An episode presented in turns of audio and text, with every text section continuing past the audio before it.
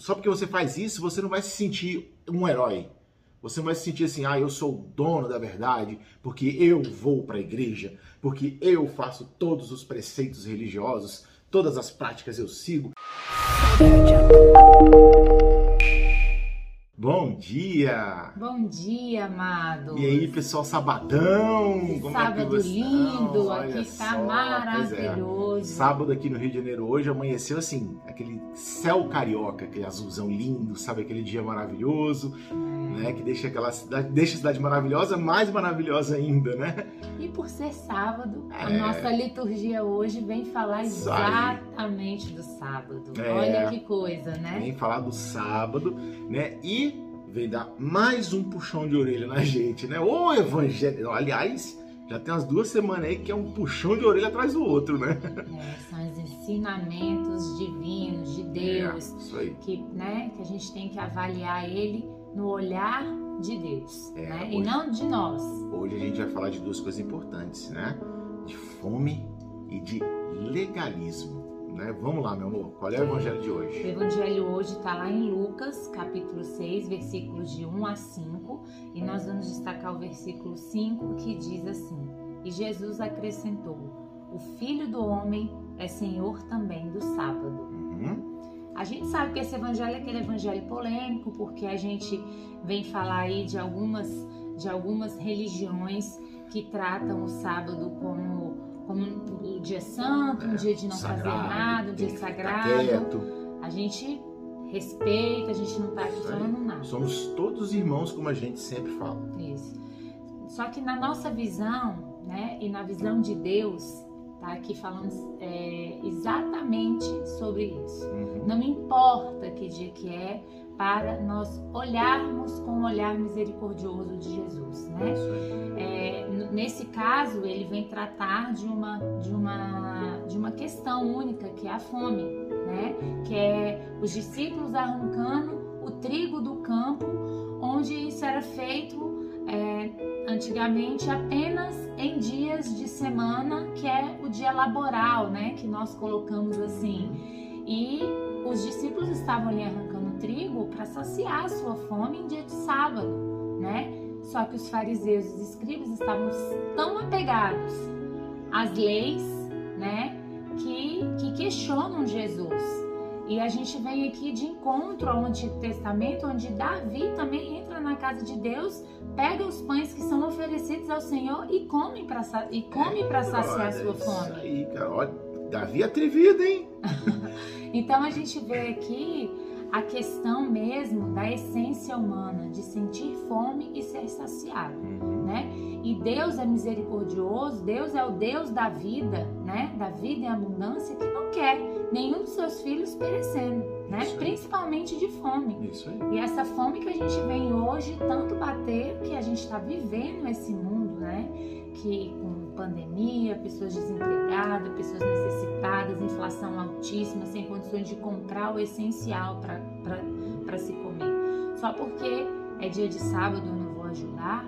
Tem que ajudar. Eu não posso, eu não posso dar um serviço para alguém bater na minha porta, falar assim, olha, você pode fazer isso que eu vou te pagar. Isso aí. Só porque é sábado ele não vai poder trabalhar, né? Então a gente veio com essa legalidade né? legalismo da lei, é, né, meu amor? Só que aí nós entramos numa outra esfera, né? na esfera do legalismo das práticas religiosas, justamente porque os fariseus estavam seguindo uma prática religiosa né, que já vinha muito, muito, muito séculos. Né? E Jesus mostrou para eles que, peraí, meu amigo, só porque você acha que segue essas práticas religiosas, vocês acham que estão com a razão? Se a pessoa tem fome, você tem que ser misericordioso. E não é porque você seguiu uma prática religiosa que falava que não podia fazer no sábado, que você vai deixar aquela pessoa passando fome. Você não é só porque você vai à missa, não é só porque você tem essas práticas religiosas que a gente está acostumado a ter, né? vai à missa, faz tudo aquilo, não sei o quê, que você não vai, que você, você vai só porque você faz isso, você não vai se sentir um herói. Você vai se sentir assim, ah, eu sou o dono da verdade, porque eu vou para a igreja, porque eu faço todos os preceitos religiosos, todas as práticas eu sigo, então eu sou mais que todo mundo. Para com isso. Ô cristão, vamos parar com isso? A gente sabe que tem muitos que Nossa são senhora, assim. tem, tem, tem. E aí você, quando você faz esse tipo de coisa, quando você faz não, porque aliás, as pessoas fazem isso até de uma forma inconsciente.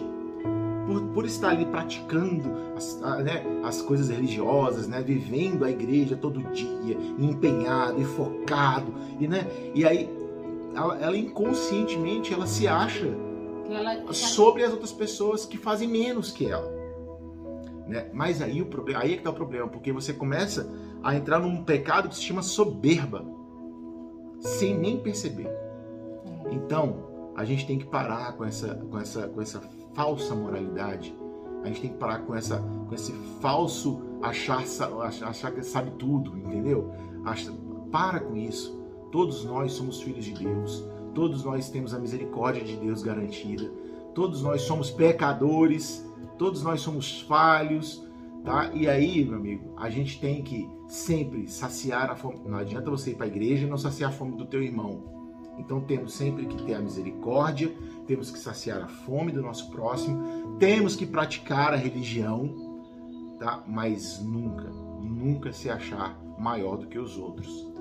É, quando Jesus fala nesse evangelho que o Filho do Homem também é dono do sábado, eu vejo, eu vejo um mandamento único e exclusivo: amarás a vosso Deus de todo o teu coração, de to... aliás, minto, é, amarás a ti, é, amarás o próximo, próximo como a ti mesmo. mesmo. Né? É, é esse.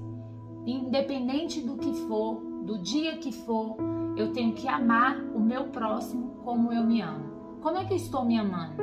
Eu estou cuidando de mim uhum. a ponto de eu cuidar do meu irmão também? Uhum. Né? Então, Jesus é muito sábio.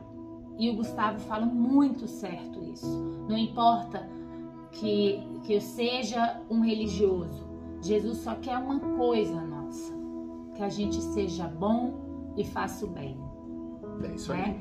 E é com essa convicção, num dia de sábado, que a gente olhe para o lado e quem precisar ser empregado ou empregado para ter um serviço, ou, ou estiver passando fome, ou qualquer outra coisa, que a gente possa olhar com esse olhar misericordioso e saber que também somos filhos de Deus e nesse sábado também nós podemos praticar toda a nossa benevolência, todo o nosso cuidado com nós mesmos e com o próximo.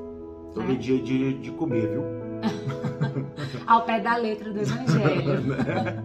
Beijo é para vocês, gente, pessoal. Um bom sábado para vocês. Até amanhã. Estivemos e sempre, sempre estaremos reunidos em nome do Pai, do Filho e do Espírito Santo. Amém. Deus, bom dia.